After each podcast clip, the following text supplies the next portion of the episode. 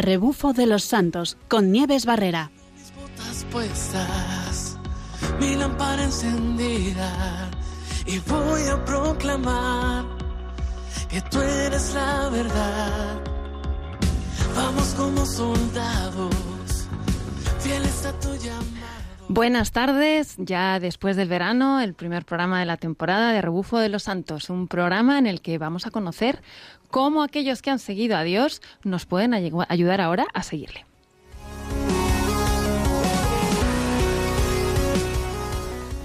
Comenzamos eh, el curso con una ruta súper especial, una ruta hecha en primera persona.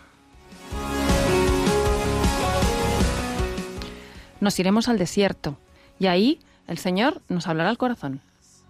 Mi lámpara encendida y voy a Y mo- como cuando uno conoce a Dios lo que quiere es contarlo, tendremos con nosotros a algunos de los participantes de esta ruta. soldados, fieles a tu llamado. Hoy vamos a anunciar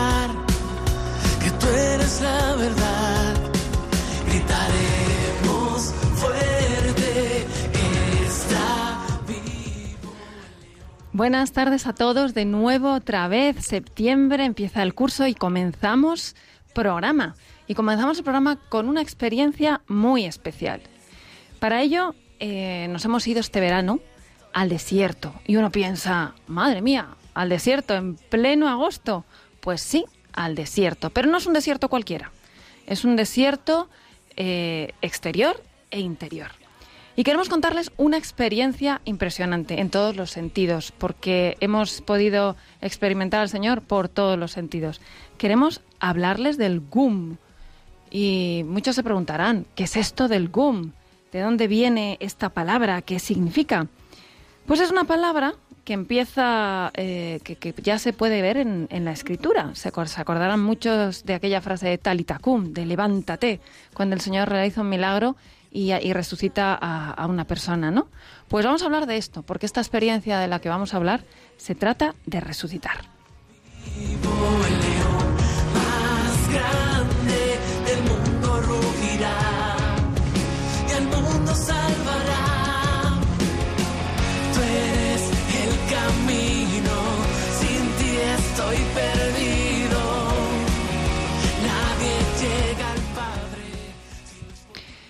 Era el octavo día de la avería y había escuchado la historia del mercader bebiendo la última gota de mis provisiones de agua. Vaya, dijo el principito, son muy graciosos tus recuerdos, pero aún no he reparado mi aeroplano. No tengo nada de beber y también yo estaría muy contento si pudiera poco a poco caminar hacia una fuente. Me miró y respondió a mi, pensamiento. Yo también tengo sed. Busquemos un pozo. Hizo un gesto de cansancio. Es absurdo buscar un pozo al azar, en la inmensidad del desierto. Sin embargo, emprendimos la marcha. El desierto es bello, dijo el principito. Y era verdad. Siempre me ha gustado el desierto. Se sentó en una duna de arena. No se ve nada, no se oye, no se oye nada. Y sin embargo, algo resplandece en el silencio. Lo que embellece el desierto, dijo el principito, es que esconde un pozo en algún lugar. Efectivamente, el desierto es un lugar en el que nos despojamos de todo, pero realmente es para llenarnos de lo mejor, llenarnos de Dios. Y les vamos a contar esta experiencia. Así para que se hagan un poquito una idea en qué consiste, en qué consiste el Right Gum. Bueno, pues el Right Gum eh, empezó a hacerse en los años 70 eh, un- con un francés que bueno venía de- del ámbito del mundo scout y que conocía muy bien eh, a fondo toda, toda esta espiritualidad. Este- esta persona se llama Michel Menu y es el que creó esta experiencia. ¿De qué se trata? Pues se trata de vivir eh, el despojarse absolutamente de todo y el ponerse a caminar, el salir al encuentro de Dios. En el desierto, todos recordarán esta canción tan ya tan conocida que tiene una parte de la escritura del profeta Oseas que dice la voy a seducir, la llevaré al desierto y allí hablaré su corazón. Esto se cumple en el GUM, se cumple en esta peregrinación. Y mm, es una peregrinación de siete días en los que se recorren unos 150, 160 kilómetros a pie, en los que se lleva todo encima, en los que tenemos oración diaria, catequesis diaria, en, los que, en la que nos acompañan sacerdotes y en la que ponemos nuestro corazón, nuestro cuerpo, nuestra alma para escuchar. Porque lo único que se puede hacer en el desierto es mirar, escuchar, atender y abrir el corazón. Y aquí habla, aquí habla el Señor, habla de muchas maneras. Habla haciéndonos sentir eh, finitos. ¿Cómo? Pues sí, con, con, sentir el hambre. Tengo que contarles que es una experiencia en la que también hay ayuno, que no es, es, una austeridad, pero pensada en vamos a despojarnos de todo y vamos a escuchar al Señor. Sentimos nuestro cuerpo en el hambre, en el cansancio, en la sed, pero también sentimos la, la naturaleza. Si algo hay en esta experiencia es belleza, muchísima belleza. Entra por los ojos, entra por los oídos, entra por el corazón.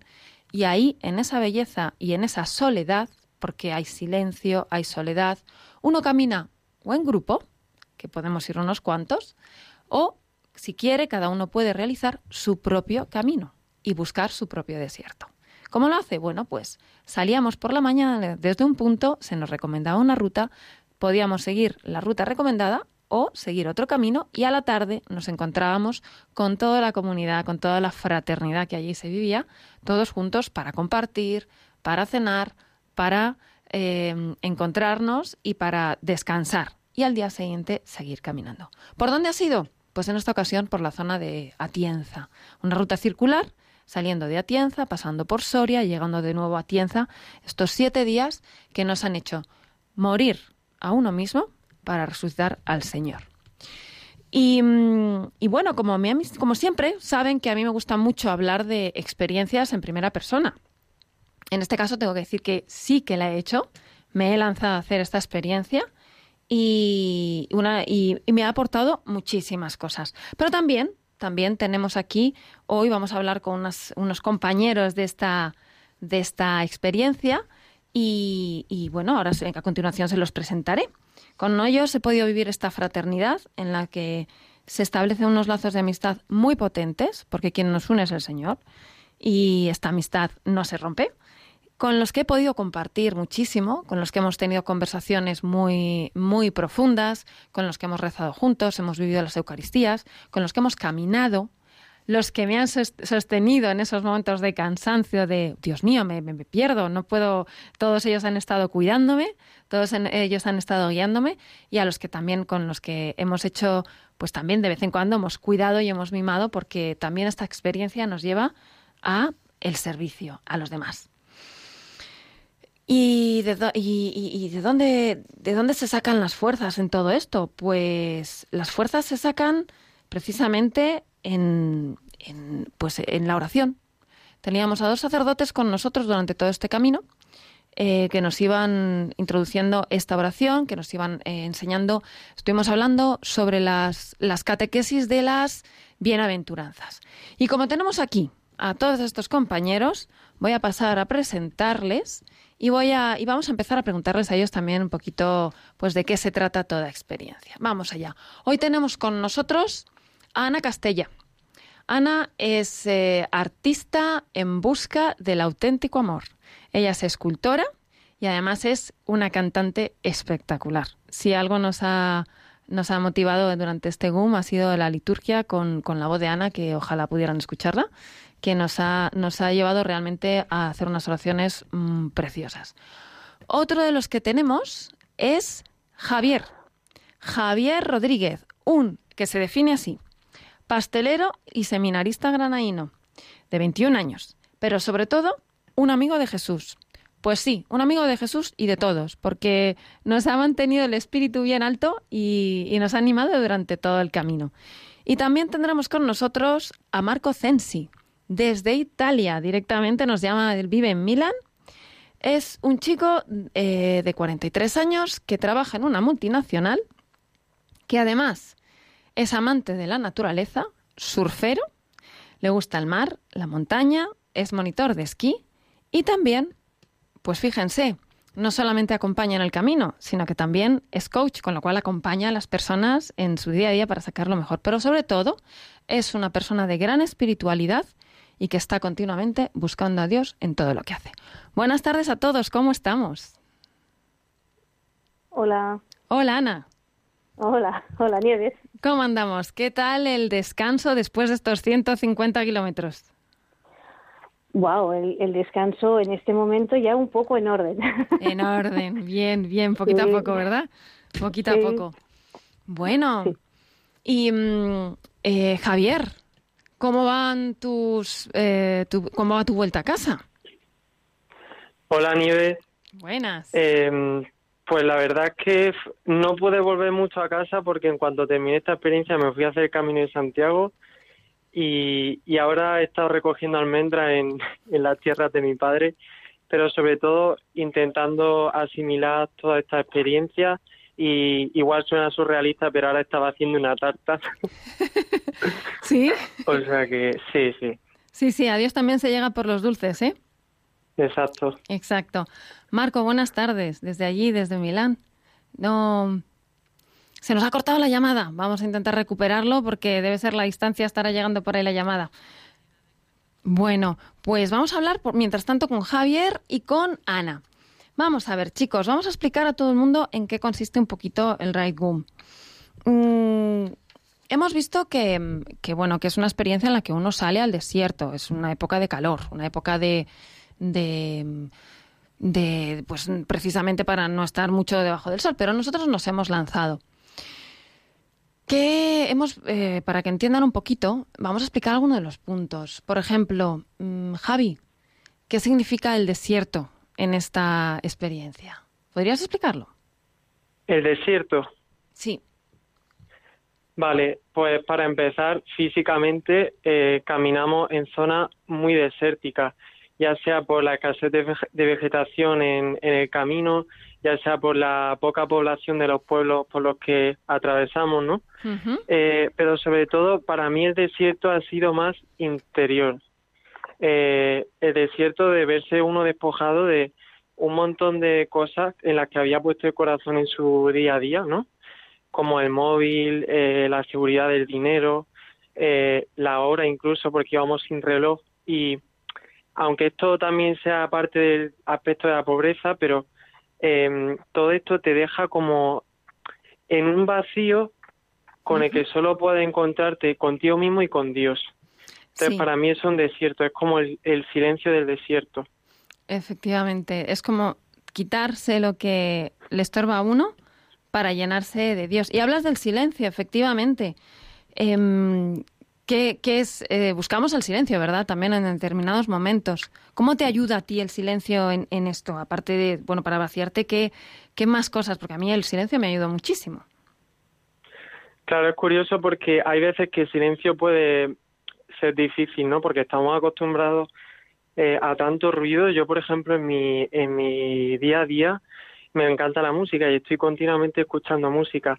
Y eso, quieras que no, desvía tu atención de interrogantes muy trascendentales que son necesarios preguntarse de vez en cuando y que el ruido de la sociedad actual no- nos lo impide, ¿no? Entonces, cada día me gustaba que había una hora de llamadas de desierto Eh, justo después de la meditación, en la que cada uno se, digamos que buscaba soledad, se buscaba un, un espacio eh, en el que no hubiese hermanos de la tribu y, simplemente contemplando el paisaje y, meditando uno por su cuenta en ese silencio, ¿no? en ese desierto em, en el que se pasa de un ruido como muy superficial a un como una música interna, ¿no? De diálogo con Dios y la verdad es que la voz de Dios es muy es muy tímido él, es muy silencioso, entonces se hace presente no en el terremoto ni en la ni en la tormenta como dice la escritura, sino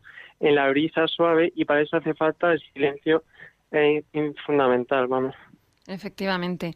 Aquí Charles de Foucault también habla del desierto. Y mira, en- en- nos dice en alguna ocasión, dice, es necesario atravesar el desierto y vivirlo para recibir la gracia de Dios. De hecho, ahí nos liberamos, nos alejamos de todo lo que no es de Dios y se vacía completamente el cajón de nuestra alma para dejar espacio solamente a Dios. Vaciamos de cosas, Ana, vaciamos de muchas cosas. Y sí, hablamos de pobreza en el GUM. ¿En qué consiste la pobreza en el GUM? La, la pobreza es alias riqueza. Ajá. Eh, la pobreza que a la que yo vivo o yo he vivido en, en mi experiencia, en mis varias veces que he tenido la grandísima suerte de, de poder realizar esta experiencia. Em, esa pobreza es, es ver la gracia de Dios en, en todas esas cosas mejores o menos mejores que creemos que tenemos en un momento y que en cierta parte de nuestra vida nos damos cuenta de que no, de que no tienen apenas importancia y que cuando pierden esa importancia ganan un valor completamente distinto. Sí. ¿Y mm, cómo la llevamos? O sea, hay un símbolo, ¿verdad? Que yo aquí a los espectadores, a lo mejor alguno nos ha visto por la zona caminando, y pero se nos distinguía muy bien. ¿Cuál es nuestro símbolo y nuestro, ah, nuestra marca o algo que se ve? ¿Cuál, ¿Cuál podría ser, Ana? La indumentaria más visible, bueno, la- lo más visible es nuestra indumentaria. Exactamente, exactamente. Explícales Llevamos- a todos cómo era. Eh, el nombre es chilaba. Eh, la chilaba, si alguien lo conoce, es una, es una vestimenta de, de países muy calurosos Mm. eh, que son de lana. Y excepcionalmente, cuando explicas esto, la gente se sorprende porque dicen, uff, de lana, en calor, pleno verano, agosto, mm, julio. No. Eh, es excepcional lo que hace, protegerte tanto del calor como del frío. Es una pasada. Eh, los que hemos compartido esto sabemos perfectamente el disgusto que nos llevamos encima cuando el último día, el último Sí. día tenemos que despojarnos de esa segunda piel. Efectivamente, parece mentira, ¿eh? Uno, uno cuando empieza dice, sí, hombre, sobre todo los que lo hacemos la primera vez, eh, decimos, sí, hombre, están bromeando, pero no, se convierte en algo muy propio. Sí, es tu vida, tu pobreza, tu igualdad. Tú es, eh, no hay nadie ni distinto ni no hay ninguna diferencia entre unos y otros. La única diferencia es el tamaño. Sí. hay algunos muy grandes, como Don Mateo, por ejemplo, pero eh, no hay diferencias visuales. Eh, lo que has dicho tú antes es, es un compendio de personas, es, es un grupo excepcional de personas a las que Dios nos regala mutuamente a todas Sí. y nos hace ver en esa igualdad eh, lo que para mí es tan importante en esta experiencia, es ver mi vida reflejada en estos siete días. Es mi vida con mis, o sea, cada persona me es un espejo para mí para enseñarme cualquiera de, de mis cosas mejores o peores o, o no tan buenas, digamos, digámoslo así, Sí. Eh, y me ayuda, ayuda a, a, a no poner o a no tener prejuicios con nadie, sino a valorar mm, de un modo más natural, más sano, más de Dios. Sí, y estamos hablando de algo que, que, se, que, se, que se da y que es impresión, es, es im- imprescindible también en este GUM. Hablamos de ir al desierto y de hacer incluso el camino solos. Pero es verdad que uno de los pilares también de esta experiencia es la, la fraternidad, la tribu, ¿verdad? Y esta, esta Ujú. Yellava, esta, lo que aquí conocemos como Chilava, ¿no? Nos da un poquito esa identidad de, también de fraternidad y, y demás. ¿Cómo lo habéis vivido? Eh, Javi, ¿cómo, ¿cómo vives tú esto, hermanito? Que al final uno acaba diciendo, bueno, hermanito, ¿verdad? Pues ya ves, también em, llega uno y realmente yo no conocía a nadie. O sea, había visto a algunos por videollamada porque eh, estaba dentro del equipo de staff, pero realmente había bastante italiano y, y el resto de españoles mm, estaban bastante lejos de Granada, ¿no? Sí. Y, mm, y sin embargo, eh, en tan poco tiempo, eh, uno vive una experiencia tan fuerte y en comunidad que es que se une mucho, ¿no?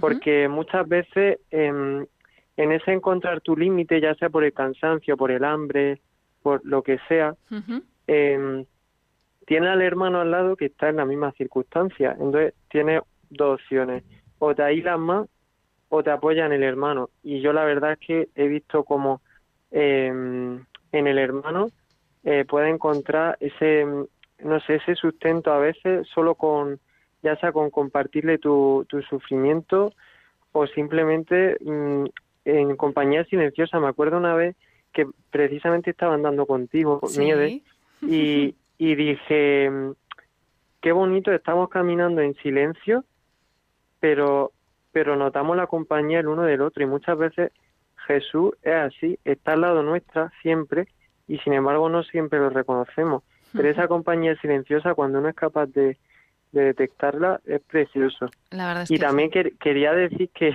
ver. me hacía gracia porque antes hablando de la chilaba, ¿no? Hablábamos de que te protege el calor, de etcétera, pero Sí. eh, incluso no sé si te acuerdas, bueno, seguro que sí. Sí. eh, el penúltimo día atravesando el bosque de espinos, que Sí. eso era Wow. infranqueable, Pues lo recordáis pues todo. ahí la chilaba, ya ves, se convirtió en una literalmente en una armadura porque nos evitaba em, pues eso, todos los rasguños de los espinos y la verdad es que es muy polivalente. Sí, eh, lo recuerdo, vamos, que aquella fue la subida más, más bonita que hicimos, la más dura. Y, y, bueno, pues a mí se me venía en la cabeza siempre la misma frase. La belleza está en, en- en lo alto. Entonces uno te iba subiendo y es verdad, tengo que decirles a todos que, que, que pasábamos por lugares en por los que pasaban los jabalíes. O sea, por debajo de las zarzas nos metíamos y la lava, es verdad que con ella, bueno, es como que te, te arropa y no, se, y no te arañabas con todo aquello, ¿no? Vamos ¿Y qué pudiste sí. ver en, en lo alto que, que te hacía tanta ilusión?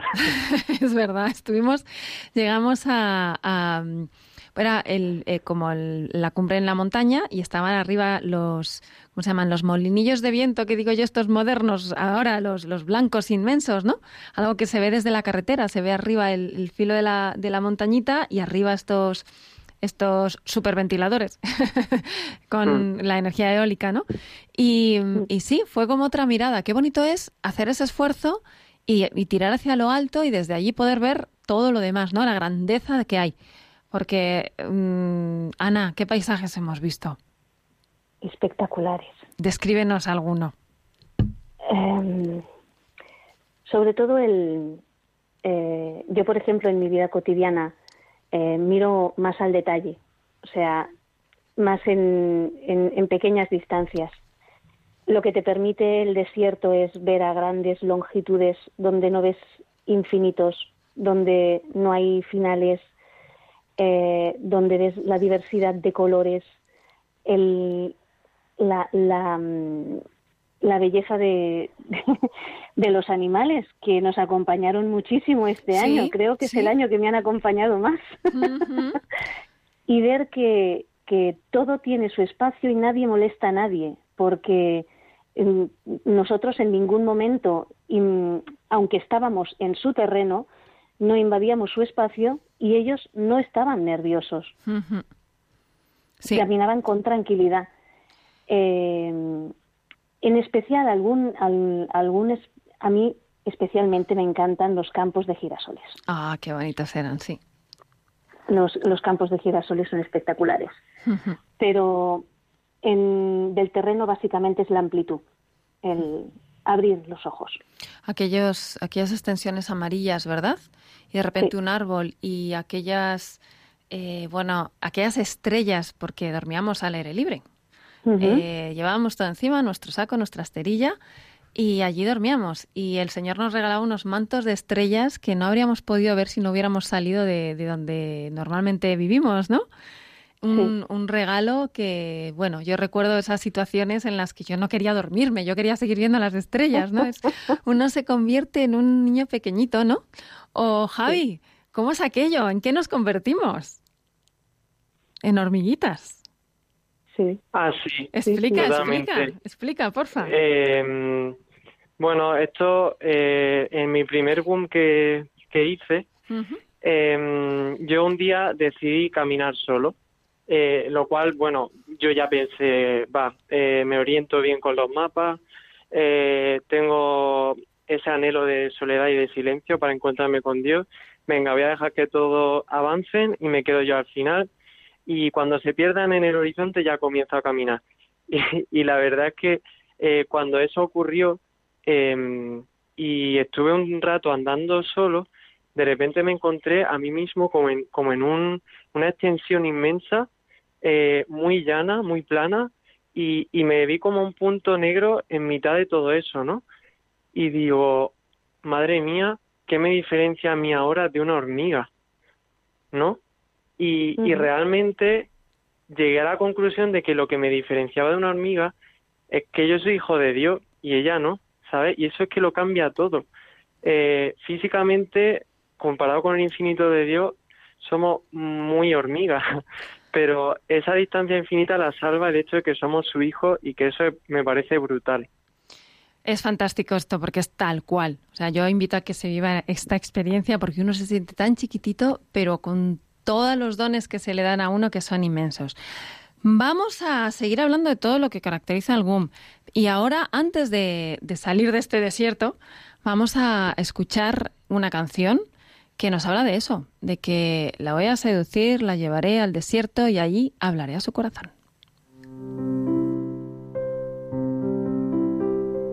Conozco tu conducta y tu constante esfuerzo. Has sufrido por mi causa sin sucumbir al cansancio. Pero tengo contra ti que has dejado enfriar tu primer amor. Por eso yo la voy a seducir, la llevaré al desierto y allí hablaré a su corazón y ella me responderá como en los días de su juventud. Por eso yo la voy a seducir, la llevaré al desierto y allí hablaré a su corazón y ella me responderá como en los días de su juventud.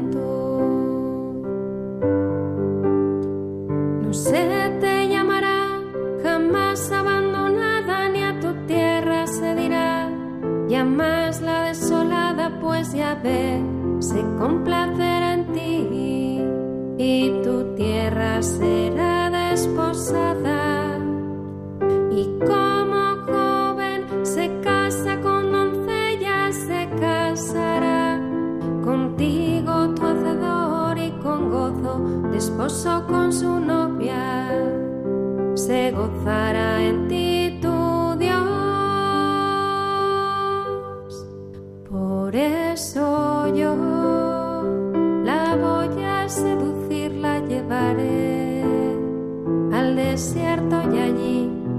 a su corazón y ella me responderá como en los días de su juventud.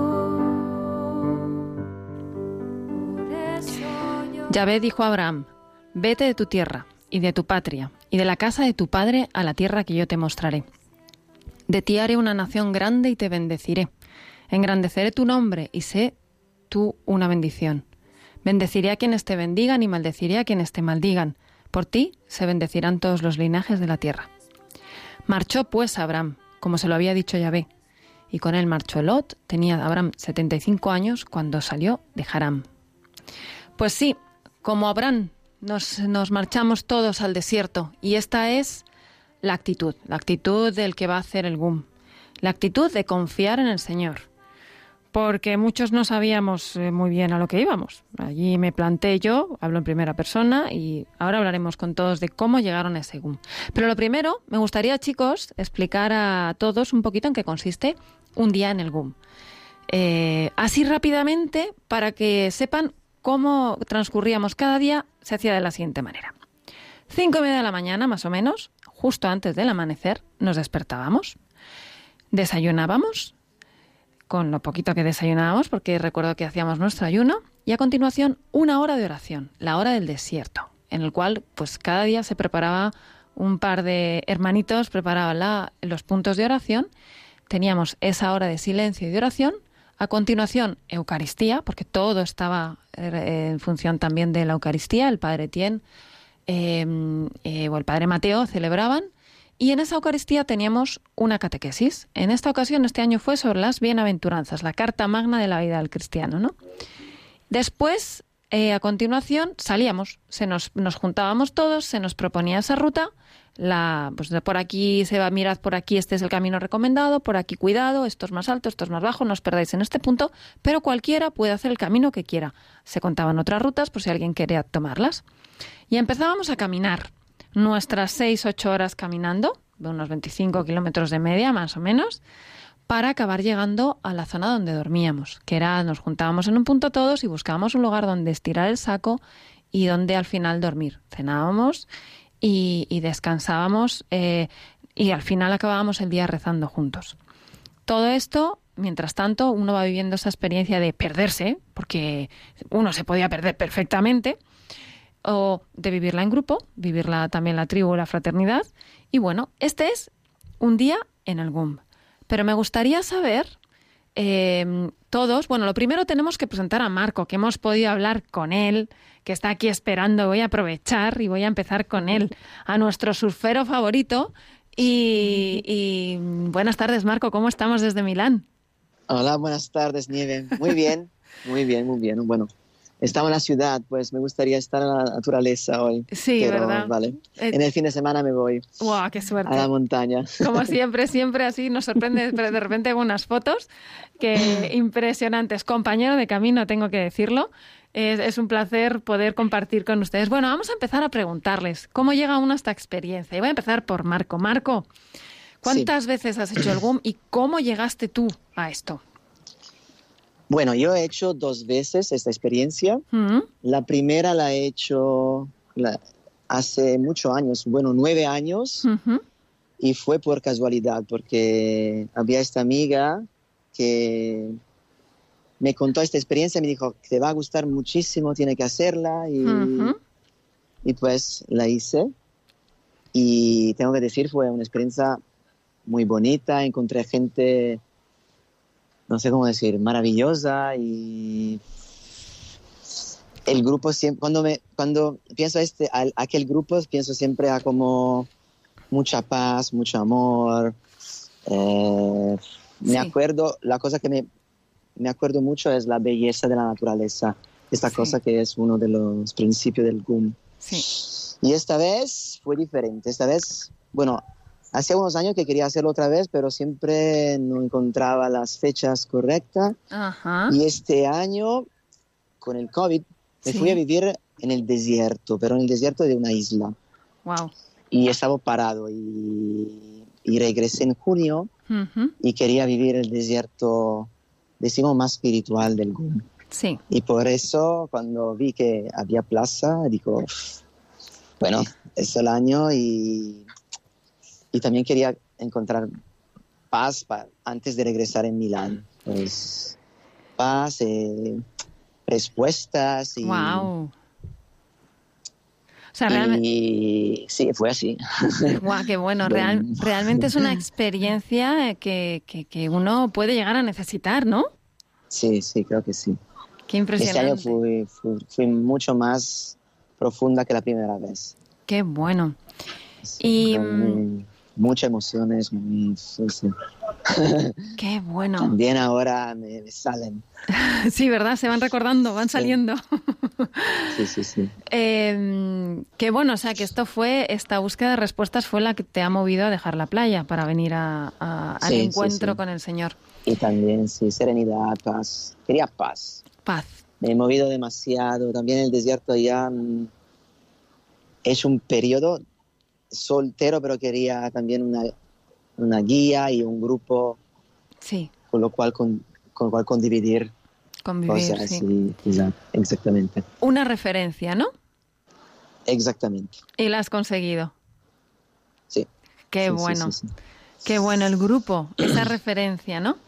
Javi, ¿cuántas veces has hecho el GUM y qué es lo que te llevó a ti a, a venir este año? Vale, pues yo eh, este año ha sido mi tercera vez. Eh, la primera la hice con 19 años. Eh, he de decir que, si soy sincero, la primera vez que, que lo hice, para nada iba buscando mm, lo que pensé que iba, o sea, lo que luego encontraría. A mí me encanta la aventura y además soy un friki del Señor de los Anillos. Ah, Entonces, eh, a mí esta experiencia cuando la escuché en un, en un testimonio, por así decirlo, de el padre Mark, que, que es uno de los sacerdotes que nos acompañan en el GUM, em, yo dije, yo tengo que venir aquí, pero simplemente para vivir la aventura, ¿no? Aunque es cierto que yo estaba en, una, en un periodo como de eh, encuentro con Cristo. O sea, yo estaba, a pesar de que vengo de una familia católica, en esa época estaba descubriendo de verdad a Jesús como persona de carne y hueso, ¿no? Entonces, em, lo que recibí en ese primer boom fue una chispa que cuando volví a Granada dije, es que esto tengo que alimentarlo, o sea, esto quiero que se convierta en una llamarada, ¿no? Entonces, eh, a lo, al medio año después, después de un proceso de discernimiento, decidí entrar al seminario. O sea que podríamos decir que el GUM fue esa semilla que me hizo plantearme la vocación. Y, y bueno, luego el segundo GUM fue como un GUM de decirle al Señor, mira, he, decidido seguirte, ahora continúo en este camino contigo. Y ya este año mm, simplemente eh, he visto que la espiritualidad del desierto me ayudaba, que quería vi, que quería continuar ahondando en este desierto, ¿no? En este encuentro con, con Dios, en, en, la naturaleza y con la tribu. Y, y, además que yo tengo un deseo de, de poder ayudar a otros, eh, igual que a mí me ha ayudado esta experiencia, eh, pues ayudar a otros a que encuentren a Dios también en ella. Entonces, este tercer guma eh, me he metido un poco más en el papel de lo que sería un lancier o, o un miembro del staff, aunque no del todo, pero ya comenzando, ¿no? Sí. Para en un futuro, pues, y si Dios quiere que me ordene sacerdote, poder llevar algún GUM yo. Vamos, que en este GUM te ha cambiado la vida. En el primero, vamos, el llegar te, de alguna manera te cambia la vida. A unos nos da paz y a otros nos cambia la vida. Y este año mm, te has podido volcar en los nuevos, como yo, que pues hemos agradecido muchísimo los lancieres, los, bueno, los que van a hacer el GUM se llaman Gumier, Gumieres y, y, bueno, sí, es verdad que tenemos como los que ya han hecho esta experiencia y nos han ido apoyando muchísimo. Y, para, y una de estas personas que han ido apoyando muchísimo es Ana. Ana, yo voy a preguntar, voy a decirte que nos digas cuántos GUMs has hecho ya, pero a ti te voy a preguntar una cosita un poco más complicada. Eh, antes de empezar el GUM, siempre yo creo, no sé, por la experiencia que tengo de hacer cosas de este estilo, siempre hay un no, ¿verdad? Siempre uno tiene una reticencia a hacerlo. ¿Cuántas veces has hecho el GUM y qué ha sido eh, lo, lo más complicado justo antes, las dificultades que te encuentras antes de empezar? Eh, hace seis años que hice mi primer GUM y este año era mi quinto GUM. El año pasado descansé, puesto que hace dos años para mí el GUM fue muy, muy, muy intenso. Sí, ¿no? Eh, sí. Eh, yo creo que, bueno, mi experiencia en esta, en esta vivencia es muy, muy, muy intensa y muy profunda, porque yo decido que sea así. Sí. Porque yo decido que me pongo en sus manos cuando antes de empezar en el GUM, eh, básicamente porque soy una persona que no hago deporte, no soy una persona que físicamente esté preparada para realizar 25 kilómetros diarios en pleno sol, con la mochila de 15, 20 kilos. Vas a asustarnos a la gente, Ana. a ver, tenemos un minutito porque tenemos que, es que se me está acabando el tiempo y, bueno, pero haremos otro programa de este, no se preocupen. Ana, descríbeme en tres palabras, sé que es complicado, pero ¿cuáles son las dificultades y qué es lo que a ti te motiva a seguir? Eh, la motivación que tengo a seguir es desde mi primer boom, cuando morí literalmente, resucité. Y en esa resurrección fui, eh, fui un instrumento y fui consciente de ser un instrumento de Dios y lo que hacía Él en mí, o sea, la fuerza que Él me daba, desde, ese, desde esa semilla que Él puso en mí, ese primer boom, es lo que me da la fuerza para hacer cada uno. Y me llama a hacerlo no es nada más que una llamada. Para mí es una llamada. Esa es la palabra. Es no una decido, verdadera es una llamada. Pues voy a dejar aquí esta llamada a continuar otro programa porque nos queda una parte muy interesante también. Me gustaría que pudiéramos hablar con los sacerdotes que lo han hecho. Y tenemos que dejar aquí porque vamos a dar paso a las vísperas que van a rezarse ahora a, las eh, en un minutito.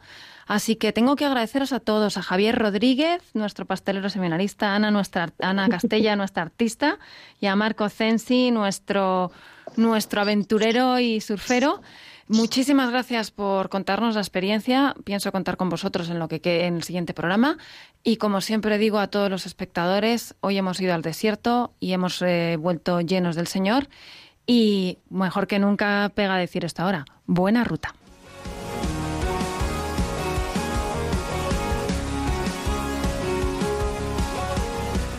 A rebufo de los santos con Nieves Barrera. Mis botas puestas, mi lámpara encendida y voy a proclamar que tú eres la verdad.